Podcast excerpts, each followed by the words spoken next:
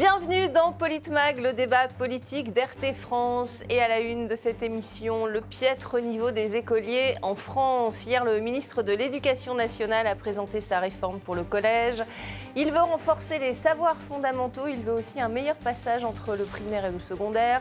Plus de français et de maths en sixième, où les niveaux continuent de, de, baisser. Un niveau qui baisse également, on va le voir, pour le recrutement des professeurs des écoles, des concours où les références littéraires se font rares. D'où peut-être ce choix du président Macron lors de ses vœux à la nation, une grande bibliothèque en arrière-plan. Regardez.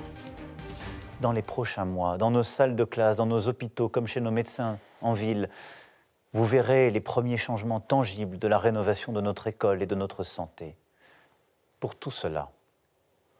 Je forme pour nous tous des vœux d'unité, des vœux d'audace, des vœux d'ambition collective et des vœux de bienveillance. Et pour en parler avec moi sur ce plateau, nos éditorialistes et chroniqueurs au complet ce soir. Alexis Poulain, bonsoir. Bonsoir.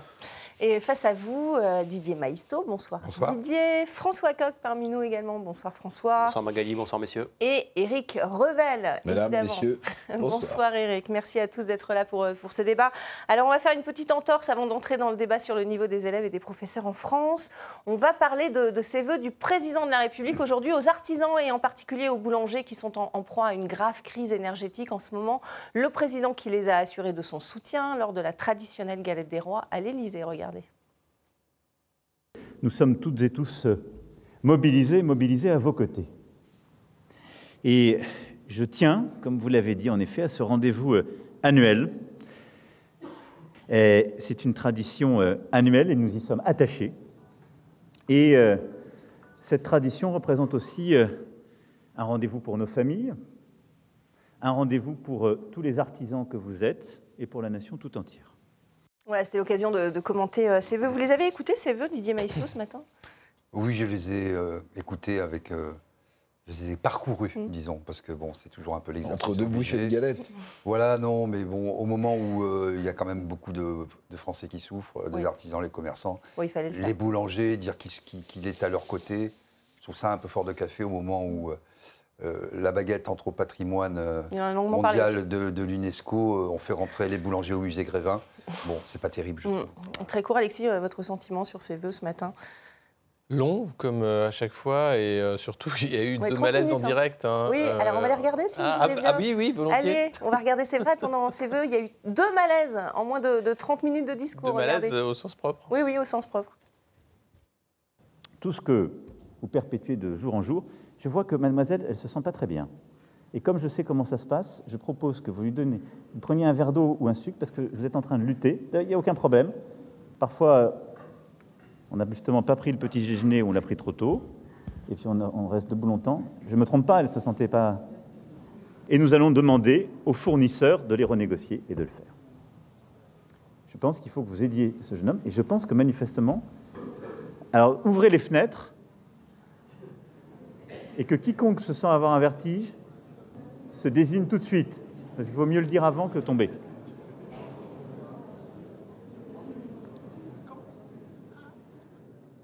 Et voilà, mais... bah, c'est anecdotique, mais même pas. En fait, il y a eu deux malaises, Alexis Poulain, vous le disiez. Deux malaises. Alors, je ne sais pas si l'Élysée chauffe à 19 degrés, ou peut-être bah beaucoup plus, parce que ouvrez les fenêtres, on imagine ouais. que la température était peut-être trop élevée, ou bien c'est la farine qui était trop forte, je ne sais pas, c'est compliqué. voilà, qu'est-ce que vous en pensez, Eric Revel? Bon, ça me met un petit, une petite, bah, euh, un petit moment de gaieté. Je réfléchissais. Alors, euh, comme il comme, n'y euh, a pas de fève hein, dans la galette non, qui est offerte, puisqu'il mm. ne peut pas y avoir de roi, puisqu'on est en République, voilà. Et je, je, me disais, heureusement, parce que euh, si celui qui tirait la fève mettait la couronne, c'est plutôt la couronne sur le cercueil des boulangers qu'on aurait installé euh, aujourd'hui. Ouais, ouais. Donc, euh, la tradition républicaine est bien faite. Sans fève, il n'y a pas de couronne à mettre sur la tête, et ça tombe bien, parce que sinon, je pense que les journalistes s'en seraient donné à cœur joie en disant, mais quel type de couronne, sur quelle tête ou mmh. sur quel secteur cercueil, on place cette couronne. Ouais. Voilà. C'est un peu moins drôle, mais ouais, ouais. ça me fait penser à ça. Voilà. Mais les journalistes se saisissent de la moindre C'est comme euh, l'empereur euh, japonais. Il, dans la tradition, il faut, pas être, connu. Bah, il faut être pris de stupeur et de tremblement devant l'empereur. Donc peut-être que c'est ah, euh, l'empereur Macron. Tout le monde est pris de stupeur et de tremblement, se pâme, s'étiole et, et tombe sinon dans les pommes, dans la frangipane. Deux malaises, François Coq, ça fait beaucoup quand même. Alors évidemment le malaise des, boulangers, mais là, euh, deux malaises, qu'est-ce que vous en pensez? C'est symbolique? Il y a beaucoup plus de gens que ça qui ont ressenti un grand malaise quand on a entendu euh, faire ses vœux aux Français le 31 décembre. Donc mm.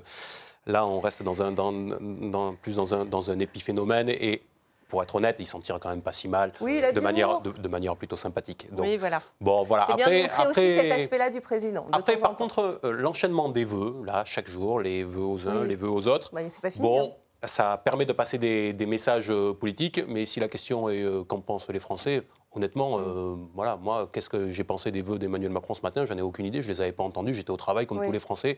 Et les vœux qu'il va faire à chaque jour à telle ou telle catégorie euh, professionnelle, franchement, je pense qu'elle passe au-dessus de la tête des gens. Ce ne sont que des vœux après. D'ailleurs, une année, il avait, il avait, refusé de faire les vœux. Hein. Il avait totalement zappé euh, toutes les cérémonies de, vœux. Je crois mm. que c'était sa première année ou deuxième année. Mm. Deuxième année. Mm.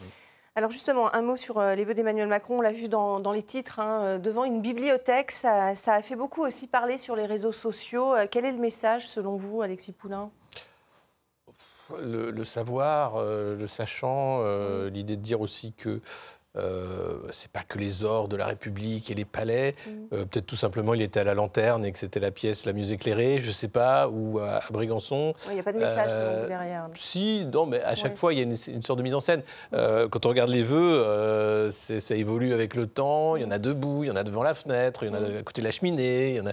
Donc là, il s'est dit tiens, est-ce qu'on a fait la bibliothèque? Non, ah bah, faisons-la. voilà, je pense que c'est de ce niveau-là. Voilà. Qu'est-ce que, que, vous en pensez, Didier Maisto? C'est symbolique? On va parler justement du fait que bah, peut-être que les élèves aujourd'hui lisent pas assez. Est-ce que c'est symbolique?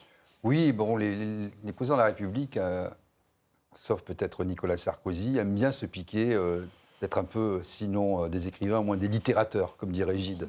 Et donc, il s'inscrit un peu dans la tradition mitterrandienne, voilà, posant devant des livres montrant que la France est aussi le savoir, mm. la culture. Enfin, je préfère voir quand mm. même un président devant des livres que faire le singe habillé euh, sur TikTok, euh, hmm. euh, voilà, en se rajeunissant. De la fonction, oui, voilà, normalement, ça ne me choque pas, au contraire. François, vous en pensez quoi? Oui, il y a bibliothèque et bibliothèque. C'est-à-dire qu'il y a les bibliothèques qui sont un peu les, temples du savoir et de la connaissance. Et on a vu des présidents posés ou des hommes politiques hmm. intervenir dans, dans, de tels cadres. Et ça a du sens. Là, ça a quand même un côté euh, très artificiel. Mm. Enfin, ça, euh, ça, ressemble à une bibliothèque, euh, un peu de supermarché avec des livres bien rangés. On se demande un petit peu si on n'est pas dans un bar. Vous savez, quand il y a juste des, bouts de carton qui font, qui font faux livres. Moi, soit, c'est une belle bibliothèque, soit c'est une bibliothèque comme les gens peuvent en avoir. En tout cas, la mienne, elle est en bazar avec des livres qui sont sortis, qui sont lus, qui, interviennent. Là, c'est bien propre, c'est bien lisse. ça fait, ça fait, ça fait décor de cinéma, quoi, un peu. Factice le décor. Bah, quand vous regardez bien la tranche des livres, c'est impossible de savoir si, euh, le, les internautes ont essayé, ils n'ont pas ben non, on ne pouvait pas. Alors, d'ailleurs, je me suis demandé si c'était pas un fond vert, en fait. C'était pas une incrustation de bibliothèque, mmh. s'il y avait des vrais livres. Alors, j'ai reconnu, parce que je... Je, reconnais la tranche de ces livres. Il y a deux volumes de la Pléiade, si vous regardez bien en bas à gauche. Voilà. voilà il y a deux volumes de la Pléiade en bas à gauche. Le niveau littéraire est quand même. C'est pas des volumes très épais, donc je ne je pense que ce sont des albums de, la Pléiade. Il s'agit. Mais je ne sais pas si vous avez aussi noté, au, moment du premier euh, Conseil des ministres à l'Élysée. Mmh. Euh, il a eu deux formules qu'il a, dont l'une, il l'a emprunté au philosophe Alain. Il a dit euh, il faut lutter contre la conjuration des esprits euh, tristes, et il a dit il faut penser printemps. Ça, c'est Alain. Il faut penser printemps. Mais pardon, vu l'état d'esprit global des Français et vu l'hiver qu'on vit au propre comme au figuré, penser printemps. Euh, peut-être qu'il a voulu faire une formule, mais surtout, c'est complètement déconnecté par rapport à ce que vivent les Français aujourd'hui. Ils ne pensent pas au printemps, ils sont en pleine crise hivernale mm. euh, sociale. Mm. Euh, donc c'est voilà. Mais il a souvent besoin de rappeler Ricoeur, Alain, les philosophes, la culture, la bibliothèque. Bon, Nicolas Sarkozy s'était aussi lancé à la fin de son mandat sur euh, je suis un homme de culture, vous l'avez jamais su, mais je vais vous expliquer. Moi, je l'ai vu intervenir, euh, par exemple, à Nice, dans un colloque où toutes les trois phrases, il avait une citation d'auteur pour bien qu'on comprenne qu'il avait lu tous ses livres. Voilà, donc vous pouvez avoir une grande bibliothèque et n'avoir lu aucun livre à l'intérieur. Vous pouvez avoir une petite bibliothèque et avoir lu trois livres essentiels dont vous inspirerez toute votre, toute votre vie. Voilà, c'est la différence entre vouloir montrer et être. Ça. C'est ça, le paraître ou l'être. On va parler de la, réforme euh, de la sixième maintenant, détaillée par le ministre de l'Éducation hier. Alors pourquoi la, sixième? Parce que les, dernières évaluations ne sont pas bonnes du tout. Euh, lors de, son audition au Sénat en novembre dernier, euh, Papendiaï a fait état des, des difficultés rencontrées par les élèves entrant au collège. Regardez.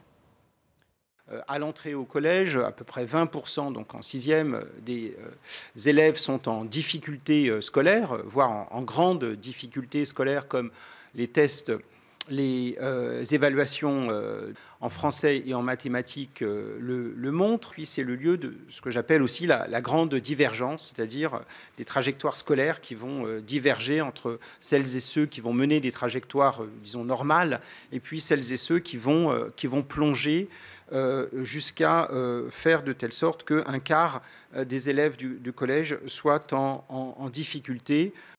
Vous voulez réagir, Alexis Poulain? Mais la grande divergence, celles et ceux, ceux qui plongent, c'est ça. Jusqu'à faire de telle sorte que lui-même oui. lui-même n'y croit pas. il, non, mais, il, manie pas bien la langue. Je sais même, je sais même pas si c'est. Je n'en ai cure, peu me chaud. Non, mais c'est du délire. C'est-à-dire que c'est un, c'est un exercice. On le sent pas du tout habité par la fonction ni par l'idée. Mm. Je pense qu'il en a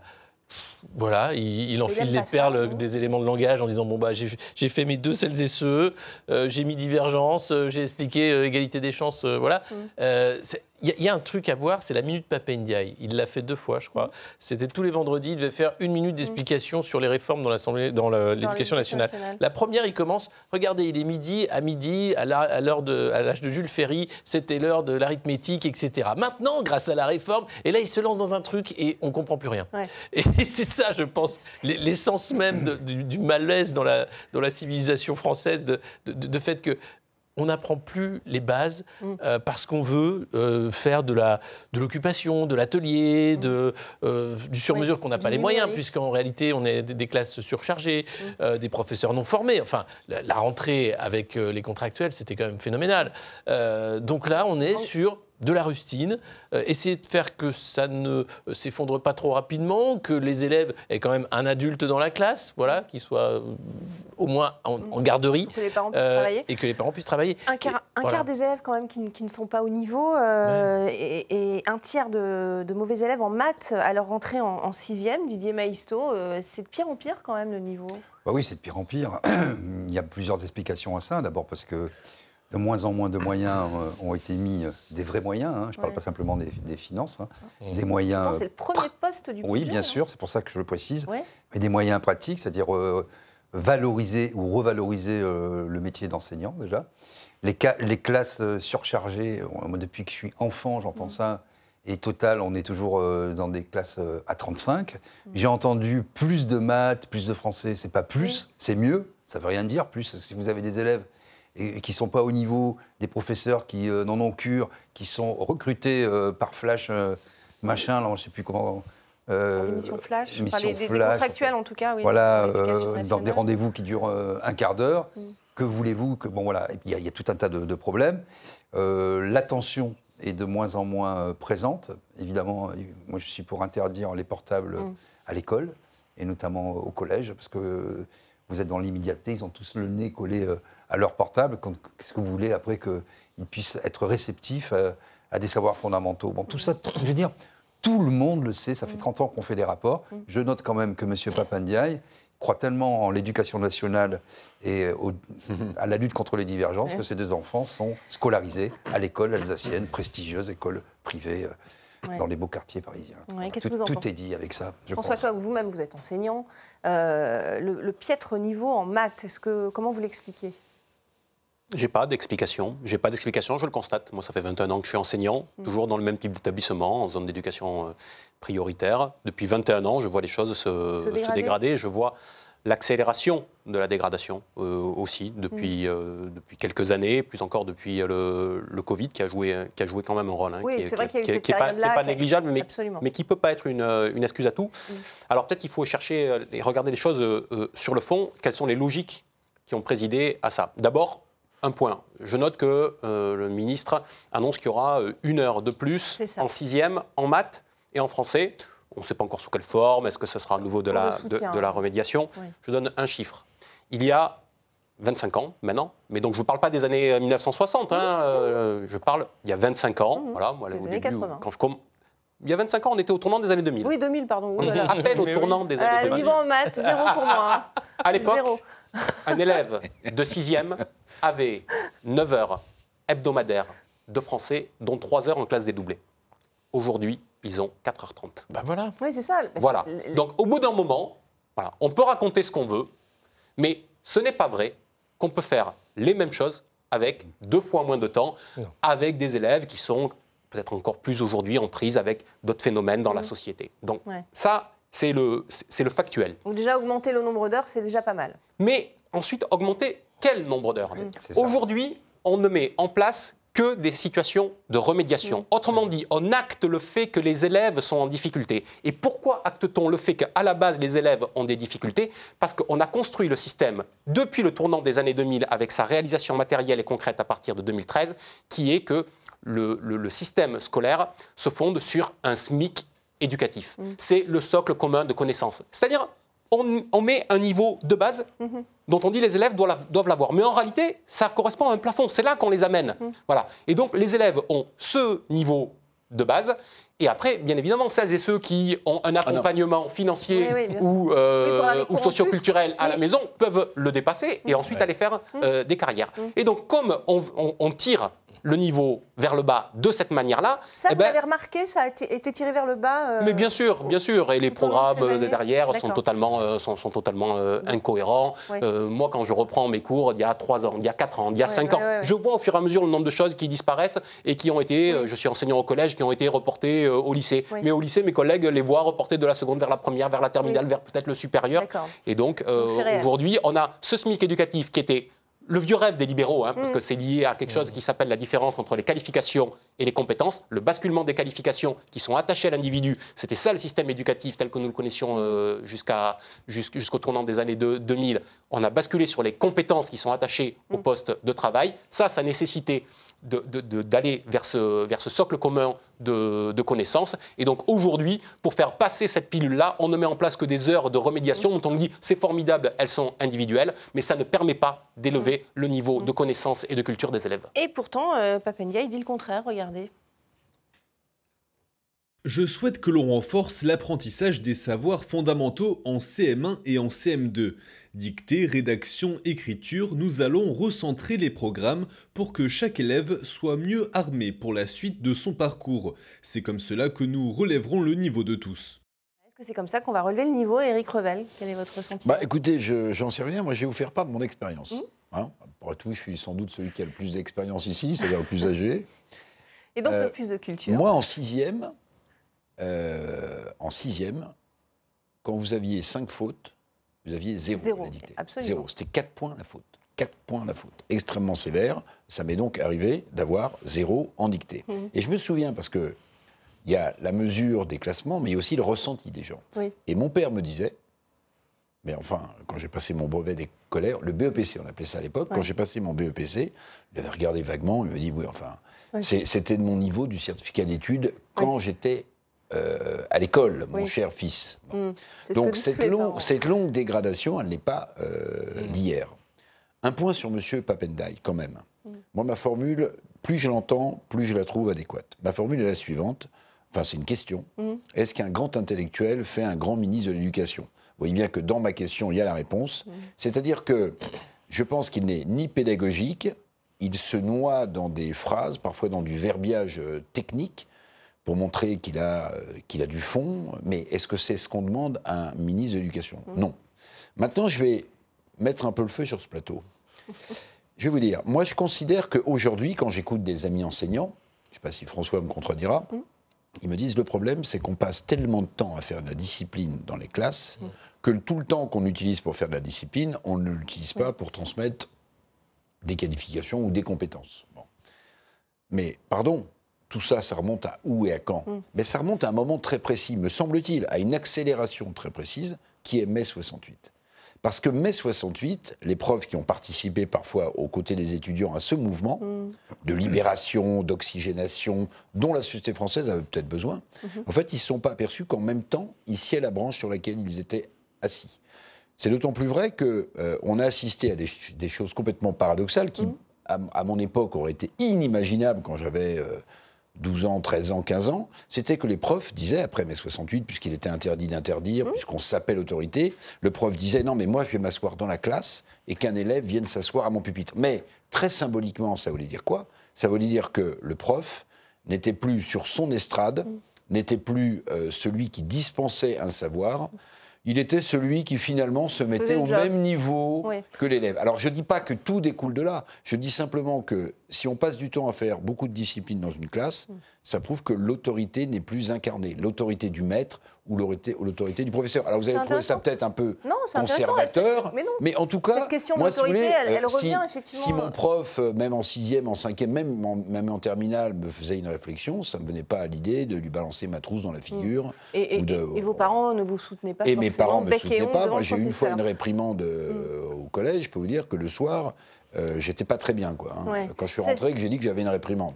Pas un avertissement. Parce Cette question de l'autorité, Didier, dans, l'apprentissage, elle est, elle est, essentielle, évidemment? Moi, je partage cet avis. je, suis assez, Mais vous n'êtes pas conservateur, vous euh, Je peux l'être sur certains plans. Je suis très attaché au rite.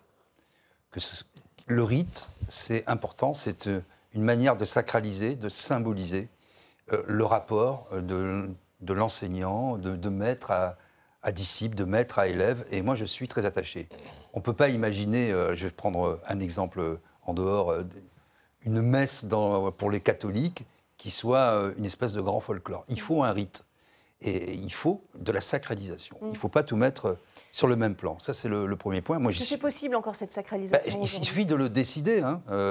si, si, vous ne vous laissez pas faire, d'abord, je pense qu'il y a un problème de recrutement il y a des profs, on a tous vécu ça, vous rentrez, euh, vous êtes au collège, vous rentrez en fonction des profs, vous savez qui vous allez emmerder et qui vous allez respecter. Mm. Ça commence par là, et je pense que dans les cursus des enseignants, euh, il n'y a pas assez ce, ce, côté qui est travaillé, qui est... Mm. Parce qu'il y a aussi beaucoup de pédagogie, ce n'est pas simplement des savoirs euh, à transmettre, il faut savoir comment les transmettre. Mm.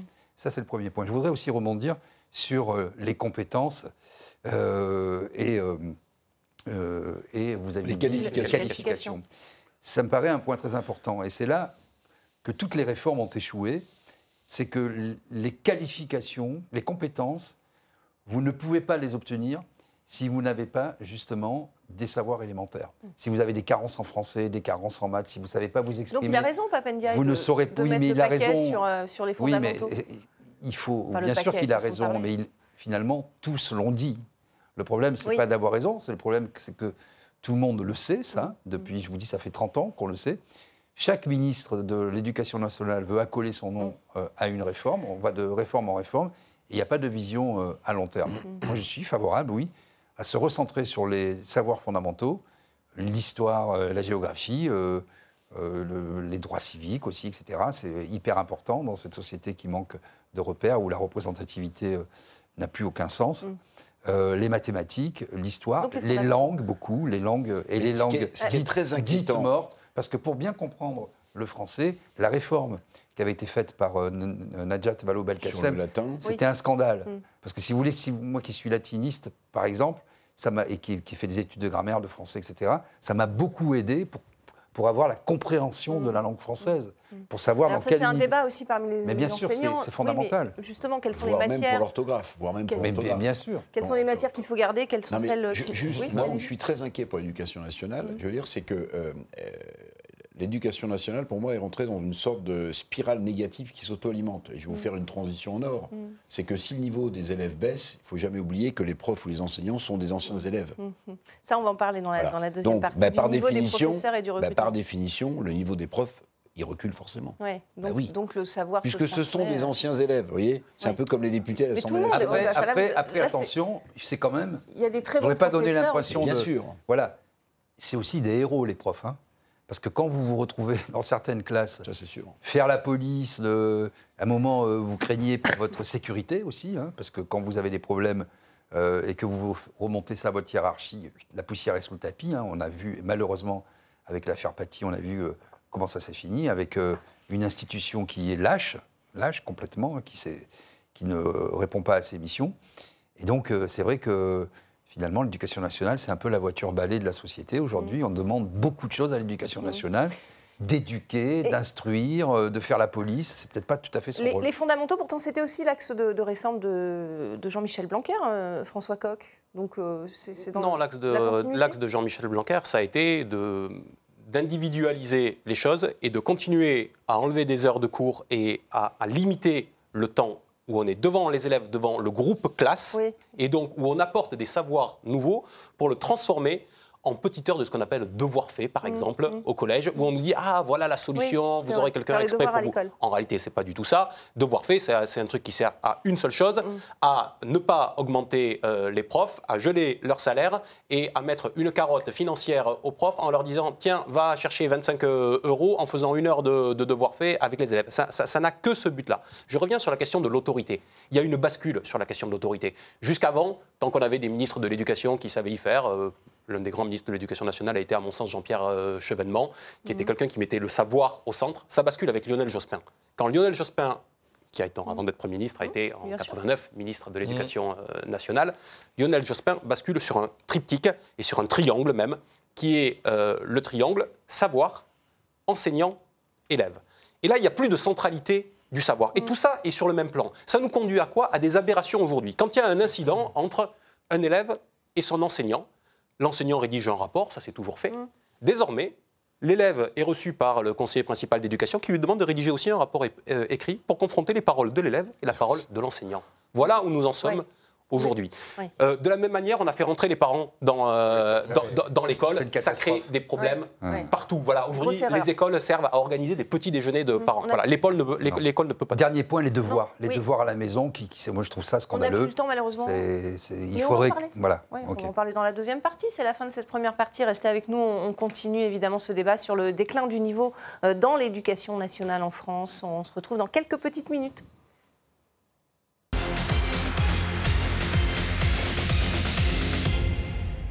Bienvenue dans cette deuxième partie de Politmag, une réforme de la sixième à la rentrée annoncée hier par le ministre de l'Éducation nationale. Le niveau en maths et en français des écoliers n'est pas bon. Qu'en pensez-vous? On vous a posé la question, regardez. Peut-être que le métier des profs n'intéresse plus autant qu'avant, que les jeunes ont moins envie de devenir profs parce que peut-être qu'ils sont moins bien payés, peut-être parce que les conditions sont devenues plus compliquées pour les profs. Les jeunes arrivent euh, sur le marché de l'emploi sans plus savoir euh, écrire euh, correctement. Euh, à la fac, euh, ils ont eu le bac, mais ils arrivent en première année en faisant des, fautes euh, énormes. Je crois qu'il faut revoir l'apprentissage au primaire. Les enfants aujourd'hui, ils font ils ont une orthographe déplorable. C'est pas grand chose de savoir écrire. Il y a une expression orale qui est, qui est pas extraordinaire. Et c'est pas que c'était tellement mieux avant, mais comme c'est moins bien maintenant peut considérer que c'est quand même un peu mieux avant. Voilà, ça s'appelle une déduction, c'est pas faux. Euh, l'écriture, bien savoir écrire euh, le français, ne pas faire de faute d'orthographe. Alexis Poulain, c'est important, mine de rien, dans la vie, ça, ça ben, marque, ça marque quelqu'un, non? La langue, la maîtrise de la langue, c'est ce qui fait le commun, c'est ce qui fait la culture. Euh, quand on perd ça, on perd tout. Et le fait de vouloir systématiquement simplifier, euh, pousser l'écrit toujours plus loin, où la vidéo a pris une place prépondérante, mm. euh, ça fait qu'il y a bah, déjà une difficulté à saisir les concepts. Euh, une montée de la violence, parce que quand on a du mal à dire les choses, ben souvent on, va aller très vite à la confrontation euh, physique. Euh, donc c'est derrière toute une société qui s'effondre quand la langue se perd. Et mm. c'est ce qui se passe actuellement, la langue se perd. Mm. Et pas seulement à l'écrit, à l'oral également, enfin il y a une évolution, ça, ça a toujours été. Et tant mieux, la langue c'est vivant. Mais, là, on est au-delà d'une langue vivante, on est sur une langue en, cours de, de, déperdition. Mm en 1987, les élèves faisaient 10 fautes dans une dictée. Aujourd'hui, ils en font 20. Euh, Éric Revel Ouais, ça vous surprend ils en, font, ils en, font, plus, non Ils en font plus selon vous, vous parliez des... Ils en font beaucoup plus et je pense que les dictées sont beaucoup plus faciles, en plus. alors là, c'était la même, hein, c'est pas Pendiaï qui le dit. Ils ont fait faire la même dictée. la même euh, dictée, très bien. Deux lignes alors, hein, parce avec que... cet écart. ah oui, carrément. Bon, vraiment... Il y avait seulement dix mots. vous parliez des, professeurs, justement. Oui, je parlais des, professeurs. Des professeurs. On parlait des, recrutements, du niveau mm. des professeurs. Euh, par définition, je veux dire, c'est une tautologie. Puisque ce sont des anciens élèves. Si on admet que le niveau baisse, il faut bien admettre que le niveau des concours, sans doute, oui, on va baisse. Regarder on a du mal à avoir des, de, remplir des postes de concours de capétiens, mm. d'agrégés. Euh, tout ça est, est, très, très, très, très compliqué, me semble-t-il. Hein. Mais Regardez les seuils d'admissibilité euh, de 2022 à l'Académie de Rennes, ils étaient de 11,8 au concours sur 20. C'est à Créteil ou ça va pas fort C'est à Rennes et à Créteil, c'est deux fois moins. Les, la moyenne. C'est-à-dire qu'on est recruté quoi Le seuil d'admissibilité de, de, quoi de, sur, des écoles À 5,45. Professeur des écoles. professeur des écoles. enfin, 5,45 sur 20, vous êtes très très loin de la moyenne. On peut le devenir en tout cas. Donc comment est-ce que vous voulez que des gens qui ont 5,45 sur 20 puisse avoir le niveau pour euh, essayer même tiens, de donner des cours de maths ou des cours de français de rattrapage. Mm. Enfin, on est, c'est ce que je vous disais tout à l'heure, on est dans une espèce de, de spirale négative qui, qui, qui, s'auto-alimente. Alors, ça fait un peu catastrophiste de dire ça, mais c'est quand même euh, un constat. Mm. Écoutez, franchement, moi, je me souviens de preuves que j'avais euh, voilà, dans un lycée populaire de Nanterre où j'étais au lycée Gélo-Curie. Je peux vous dire que un, ça ne rigolait pas, et le niveau était absolument incroyable. J'avais des profs de latin, des profs de français, qui parfois d'ailleurs venaient dans ces lycées euh, difficiles. Ils auraient très bien, ils avaient le niveau suffisant pour aller ailleurs, mais ils venaient dans les lycées, lycées difficiles ou des collèges difficiles, et on avait du respect pour leur savoir. Alors il y a autre chose qui a fait beaucoup de mal quand même, il faut en parler, mm. c'est les réseaux sociaux. C'est aussi le fait que vous pouvez regarder euh, une définition, vous savez, c'est un peu comme ceux qui soignent avec euh, docteur euh, Google, hein, c'est la même chose. Là, vous avez du savoir, soi-disant, un peu partout. Donc vous êtes moins enclin sans doute à écouter le, prof aussi, ou à ouvrir un livre, ou à ouvrir un livre. Mais ça, va, ça, va, plus loin parce que vous avez maintenant cette application d'intelligence artificielle ChatGPT euh, qui permet aux élèves de faire des, des rédactions, dans le style de. Dans le style de. Euh, enfin, ça c'est un vrai danger. Donc François, il a des gens qui écrivent comme Victor Hugo, comme euh, comme Proust. Si seulement. Ça devrait faire monter le niveau, mais c'est pas pas si flagrant que ça, je crois. Hein, les non, pas encore. Mais c'est les prémices, je pense, d'un abrutissement encore plus mm. poussé une fois que la machine sera euh, au niveau. Non, mais c'est aussi ce nivellement par le bas. Hein, on parle souvent ici de l'ubérisation de la société. Mm. On est devenus un peu tous euh, des produits interchangeables. C'est une culture euh, mondialisée. Netflix, Google, on googleise, mm. hein, comme on dit. Et pourtant, au commencement était le verbe. Le, le verbe, c'est comme ça que vous séduisez quelqu'un, c'est comme ça que vous obtenez un emploi, c'est comme ça que vous faites mais élire. quand même. Hein, euh, ben oui, c'est gravissime. le, syndicat national des écoles parle d'un point de non-retour. Oui, mais le problème, vous savez, le, quand vous regardez bah, les occurrences euh, de mots, quand vous regardez les champs lexicaux de l'élève moyen, c'est 100 mots. C'est ça. Moi, je pense qu'il faut voir le, vocabulaire. Vous voyez, euh, comment vous voulez vous débrouiller avec 100 mots mm. Et dans le, langage quotidien, c'est peut-être une trentaine de mots qui mm. sont utilisés, qui reviennent toujours. Alors, juste un truc, il faut peut-être s'interroger sur la pédagogie aussi. Mm. Comment ces savoirs sont délivrés Alors on voit bien les réseaux sociaux, bon, bah, ça c'est mondial, etc. Mm. Je pense qu'il y a des mesures fermes à prendre. Bah, Interdire les portables. Il faut, il faut donner envie de lire, c'est la clé du. Non mais voilà, non mais il faut interdire les portables. Euh, ouais, c'est cuit. Non mais interdire les portables. Oui oui. Mais, mais, juste, ce qui est dramatique, ce qui est dramatique, c'est qu'on va accroître encore les inégalités sociales et culturelles. encore, encore, encore, parce qu'en réalité, ceux qui savent euh, qu'une école privée existe, ceux qui ont les moyens de mettre leurs enfants dans une école privée, mm. sont souvent les, mêmes d'ailleurs. Ben, ils le font. Mm. Et donc, ils ne font que euh, reproduire euh, leur milieu social d'origine. Mm. Et, le gap se, creuse, me semble-t-il, entre l'éducation nationale classique et ces centres d'excellence du privé. Alors, mm. on continue à avoir de très bons lycées ou collèges publics, mais en réalité, euh, c'est pour ça que Didier Maestro avait raison tout à l'heure de citer l'exemple de Papendai qui a mis ses deux enfants à l'école alsacienne, c'est qu'en réalité, quand vous avez le choix culturel et financier de le faire, mm. même un ministre de l'Éducation nationale le fait. Mm. Et on pourrait citer des gens de gauche qui, euh, de manière... Euh, connus mettent leurs enfants depuis très longtemps dans, euh, des, dans, des collèges ou dans des, dans des lycées privés où les résultats sont souvent très supérieurs. Pourquoi? Parce que c'est payant et parce qu'ils écrèment. Mm. Parce qu'ils écrèment, parce que quand vous n'avez pas le niveau, vous ne restez pas euh, à Franklin ou, ou, ailleurs, ou, à l'Alsacienne. Ils les mettent dehors. Donc en fait, on est en train de, de reproduire, en creusant encore plus, le gap des inégalités sociales et culturelles entre ceux qui ont le niveau culturel et le réflexe de mettre leurs enfants et les moyens de le mm. faire, et ceux qui n'ont pas. Le niveau de français n'est pas bon, manque de références euh, culturelles littéraires. Euh, surtout, les, candidats euh, en sont même à, citer parfois des séries dans leur dissertation. manque de, vocabulaire aussi. Regardez ce qu'en dit le, jury d'Amiens, justement, dans, dans ce rapport 2022. Le terme chancelant a donné lieu à bon nombre d'interprétations fantaisistes. Qui chante bien, chanceux, qui fait de la magie, passage, qui génère de la lumière. Certains ont même tenté d'expliquer que le mot relevait de la famille de chancelier. Voilà, on en est là, Alexis Poulain. Euh, c'est un peu choquant. On est tout chancelant. Mais c'est ce que je disais euh, à l'instant. Vous savez ce que ça veut dire, chancelant bah Oui, c'est bah quelque chose qui. Mais. c'est ce qui s'est passé à l'Élysée tout à l'heure. C'est quand on est un peu fait sa bouche. là, mais j'ai fait le mouvement. C'est ce qui s'est passé euh, lors des vœux d'Emmanuel Macron. Mais ça veut dire quoi Cette paupérisation du langage, c'est une paupérisation de la pensée.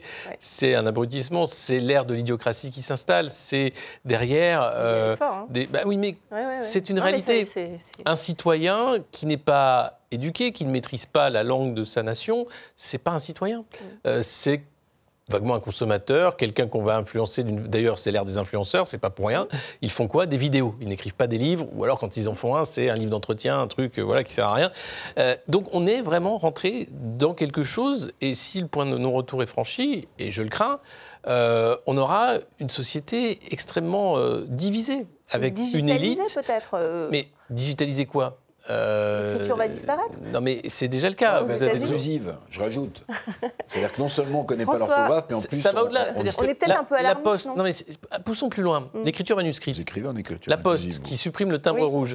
Euh, vous demande maintenant d'écrire un mail, d'envoyer le mail à la poste qui va l'imprimer et l'envoyer ensuite. Mm. C'est-à-dire c'est la fin de l'écriture inclusive. De l'écriture manuscrite.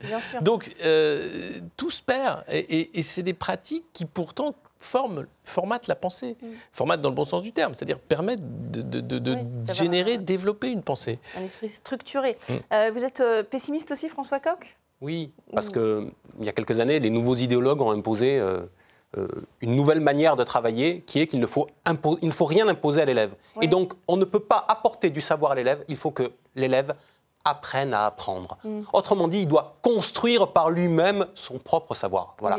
Moi, c'est quelque chose, excusez-moi de le dire. Ce que vous dites. Je, suis affreusement réactionnaire en la, en la, matière. Ça ne me parle pas. L'enseignant que je suis doit transmettre du savoir. Mm. Voilà. Moi, j'ai fait ce métier pour faire ça. Mm. Voilà. Pour essayer euh, que, que, tous les élèves qui sont devant moi deviennent meilleurs. Que, euh, parce que le savoir, c'est la chose la, plus sacrée qui soit, parce que c'est une richesse absolue qui, se, qui se multiplie quand on la partage. Mm. Eh bien, ça, ça n'a plus cours aujourd'hui au sein de notre, de mm. notre système éducatif. Et je vais dire quelque chose qui n'est pas politiquement correct et pas socialement correct. Aujourd'hui, on veut primariser, je ne sais pas si c'est un, néologisme, mm. hein, mais on veut faire le, appliquer le modèle de l'école primaire au collège et même, d'une certaine manière, au lycée. Je ne pense pas que ce soit la bonne façon de faire. Je comprends bien que chacun d'entre nous a des souvenirs émus mm. quand il pense aux instituteurs de mm. son, de, son, enfance. Mais pour autant, c'est sur l'école primaire qu'on a mis le paquet depuis 20 ans, 25 mm. ans, 30 ans maintenant, y compris au niveau des enseignants, les revalorisants. Et pour autant, quand on voit les résultats qui sont ceux qu'a donné le ministre, qui sont des résultats d'entrée en sixième, mm. on voit bien que le compte n'y est pas. Mm. C'est qu'il y a donc quelque chose qui ne fonctionne pas dans l'école primaire. Ça, c'est quelque chose qu'on n'ose pas dire dans notre, dans notre pays. On dit, ah, c'est la faute du collège, le collège unique, c'est ce vieux truc des années 70 qui ne, qui ne marche pas, ou alors il faut encore réformer le lycée. Mais on a un problème avec l'école primaire mm. aujourd'hui, et pourtant, c'est ce modèle-là qu'on veut, qu'on veut généraliser. Vous parlez d'idéologue, euh, c'est ce que dit aussi Éric Zemmour. Il dit qu'il y a trop d'idéologie euh, dans l'éducation nationale. Regardez, c'était lors de son discours de Saint-Quentin sur l'école pendant la campagne présidentielle l'idéologie a voulu faire de l'école une zone de non-civilisation, de non-identité et désormais de non-droit. Depuis les années 60, la gauche tente de détruire une culture française qu'elle juge bourgeoise. Elle veut détruire une méritocratie républicaine qu'elle juge injuste. Elle a pour intention claire, nette, officielle, affichée, de faire de l'école une machine de guerre idéologique à son service. Par égalitarisme, ce n'est plus le professeur qui enseigne, mais l'élève qui construit son propre savoir. Ah, qu'est-ce que vous pensez de, ce que dit Éric Zemmour, Didier Maisto? Éric Zemmour qui porte beaucoup hein, euh, dans, ses, dans, ses, discours cette question de l'école. D'ailleurs, il aimerait bien débattre avec Papendiaï.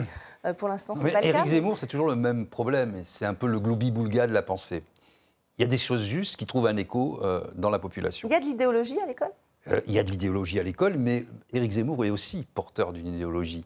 Si vous voulez, dans un pays, il parle d'égalitarisme, mais dans un pays qui a fait de sa devise liberté, égalité, fraternité, où il n'y a pas d'histoire de couleur de peau ou de droit du sang, mettre en exergue dans une campagne présidentielle le concept de grand remplacement, c'est de l'idéologie. Oui, d'accord. Oui, oui. Non, mais voyez, c'est une vision, c'est une vision de la. Alors, l'idéologie enseignée, enfin, qui, transpire, selon lui, c'est pas faux d'ailleurs, dans, dans, le corps enseignant, etc., dans les programmes, euh, il souhaiterait qu'elle soit remplacée par sa propre idéologie. Donc euh, voilà ce que je peux dire sur, euh, sur Pour autant, sur la, la, déconstruction, etc., moi, je ne crois pas du tout, c'est comme dans le journalisme, euh, à l'objectivité. Parce que quand. C'est impossible d'être objectif, mais il faut, être, il faut tenter d'être exhaustif, chronologique et pédagogue. Mm. C'est-à-dire, quand vous apprenez notamment l'histoire de France, vous devez comprendre comment s'est construit un pays. Euh, les Capétiens, euh, d'où vient, pourquoi la royauté, comment la royauté s'est terminée. Des programmes qui sont remaniés voilà, en fonction des Vous n'avez plus, par exemple, en histoire de chronologie. Mm. Ben, il faut apprendre la chronologie, il faut savoir. Si je vous parle de Louis IX, de Louis XI, euh, de Saint-Louis, donc c'est le même, mm. euh, de, Louis XIV ou de Louis XIII, euh, personne ne. c'est l'histoire fondamentale de notre pays. Si vous parlez du XIXe siècle, après la Révolution française, du consulat, du directoire, mm. mais de la première restauration, de la deuxième restauration, de la monarchie de juillet, mais je suis sûr qu'il y a un pour mille des élèves qui sont au lycée, qui savent de, quoi on parle. C'est notre histoire fondamentale. Si on, ne sait pas ça, on ne sait pas ce que ça veut dire d'être français. Mm. Et donc, moi, c'est ça que je déplore profondément, cette absence de logique. Oui, il y a des idéologies, mais il ne faudrait pas qu'une idéologie remplace une autre. Mm. Le, niveau de grammaire aussi et de conjugaison est, assez euh, médiocre, euh, à en croire ces rapports des, jurys des différentes académies. Euh, comme on atteste, regardez cette remarque du jury de l'Académie d'Aix-Marseille? Une erreur récurrente et inquiétante pour de futurs enseignants est la confusion entre l'imparfait et le conditionnel présent. Chanter et béguerrer ont souvent été analysés comme étant conjugués au même temps.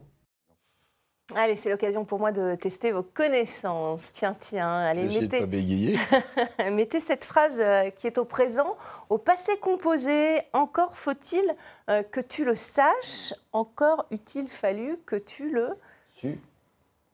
Au, passé composé Au passé, Au passé, que tu le non que tu le suces. Et eh ben voilà, ah, bravo Didier Maisto, c'est Didier qui a. Qui a... Ouais, mais bon. J'osais, voyez, c'est compliqué la langue J'osais à peine le prononcer, si vous voulez. Bah, oui, avec, deux, avec, deux, avec, avec, trois S pour le coup. Et voilà, S U 2 S E S. Bravo, je suis sûre que vous le saviez aussi, François et, Alexis. Enfin, c'est pas simple hein, parfois. C'est vrai que c'est une belle langue, mais ça, on emploie, on emploie assez. Non, mais ça c'est très important. Évidemment. Vous voyez où moi je suis étonné. Si je vous demande ce que c'est qu'un apophthegme ou un palimpseste, vous allez. Euh, ah, palimpseste, si, si, ça C'est un mot qui peut se dire dans les mêmes dans les deux, pas du tout. Ça, c'est un palindrome. Un palimpseste, c'est un parchemin que vous pouvez euh, effacer pour écrire autre chose. Absolument. Et un apophthegme, c'est une sorte de proverbe. Belle diversion pour pas conjuguer. Vous avez vu comment Non, parce que si vous dites, si vous dites publiquement que vous le suciez, vous faites rire tout le monde, donc c'est pas Non mais, blague à part, blague à part. Vous voyez, le dernier président a employé l'imparfait du subjonctif, qui est une des richesses et une, des, une des, beautés de la langue française. Plus, enfin, non, mais ça me pas, moi, ça me choque. ça me choque parce que si vous voulez, hein, euh, les temps, les temps, c'est très subtil la conjugaison. Oui, bien sûr. En français et en italien aussi. Moi, ça... Les temps viennent consacrer une, une, une action justement dans le temps vous pouvez être dans le passé, avec dans le passé une action qui continue à, avoir des effets. Donc toutes ces nuances, on les bien perd. Aimé. C'est dommage. Mais, la sortie de Sandrine Rousseau sur Nous avions les yeux qui brûlions ah et la gorge qui grattions, c'était génial. Ça, et d'ailleurs, on remarque toutes les fautes hein, dans le langage. Oui, il y avait la bravitude de Ségolène Royal. Enfin voilà, c'était des inventions de mots, c'était pas mal. Bravitude. Bravitude, c'était top. Je suis même pas sûre que c'était une invention. Les yeux qui brûlions, c'était pas mal. La bravitude, elle l'a pas dit euh, par erreur non, je crois pas. non, si, si, si, je crois que c'était une, impro sur la hein. Grande Muraille. Euh, ouais, C'est dommage. Enfin, vous voyez aussi. Non, c'est pas la chose pour la grammaire. Il a dit les cours d'économie sur l'inflation.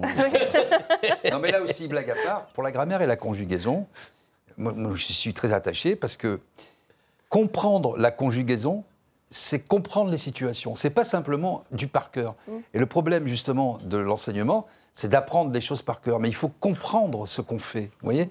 Et donc, savoir conjuguer, c'est aussi s'exprimer correctement et c'est aussi pouvoir plaquer sur des situations du réel une pensée qu'on peut développer. C'est ça qui est important. Une réaction pour le prof de maths que vous êtes, François Oui, pour le prof de maths, mais parce que cette dégradation, elle est valable à, tous les niveaux et elle pose un vrai problème de structure auquel, pour l'instant, il n'y a pas de réponse qui est apportée. En mathématiques, par exemple, il y a 21 ans, il y avait 13 fois plus de candidats que de postes au concours. Donc il y en avait 1 sur 13 qui était reçu. Mm.